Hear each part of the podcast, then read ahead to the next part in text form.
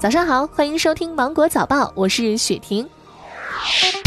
财政部近日印发关于停止销售连环夺宝等七款视频型彩票游戏的审批意见，同意中国福利彩票发行管理中心提出的停止销售连环夺宝、趣味高尔夫、三江风光、好运射击、四花玄武、幸运五彩、开心一刻等七款视频型彩票游戏的申请。六岁的女童涵涵来自邵阳，这两年来总是身体不好，跑步等稍微大一点的活动就喘气不盈，还经常咳嗽。家人带她四处求医都没什么效果。最近涵涵的症状加重，爸爸又带她检查，医生怀疑有支气管异物，转到湖南省人民医院儿童呼吸介入科，医生在纤维支气管镜下为其取出了异物。原来导致涵涵表现出感冒症状了两年的元凶，竟然是气管里的一粒西瓜籽。通过手术，涵涵的生命体征平稳，肺部通气功能明显好转，于四月十七号已经出院了。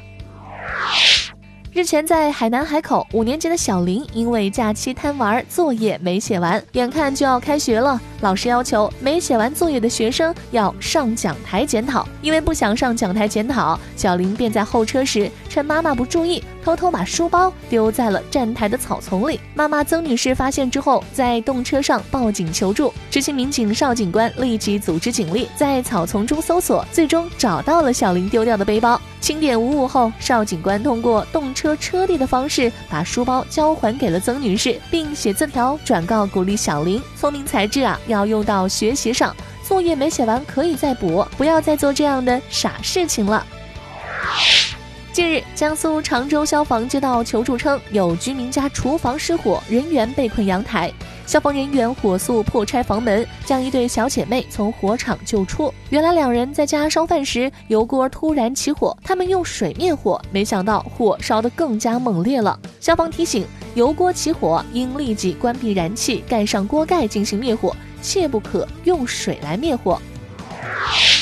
最近有一段视频在网上引发了热议。视频显示，男子过马路时向来往的车辆突然伸手，受到干扰的司机随即下车对男子拳打脚踢。事后，民警对伸手的男子进行了批评教育，司机因涉嫌殴打他人被处以行政拘留七天、罚款两百元的处罚。行人在马路上干扰司机行驶的做法十分危险，但按照《道路交通安全法》规定，机动车行经没有交通信号的道路时，与行人横过道路，应当避让。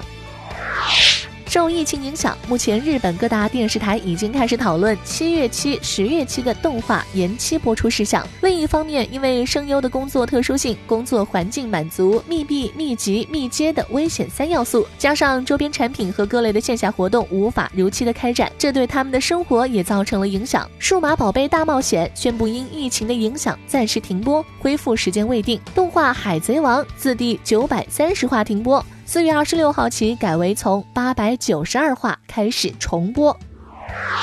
好了，以上就是今天的新闻，我是精英九五电台的雪婷，祝你度过美好的一天，拜拜。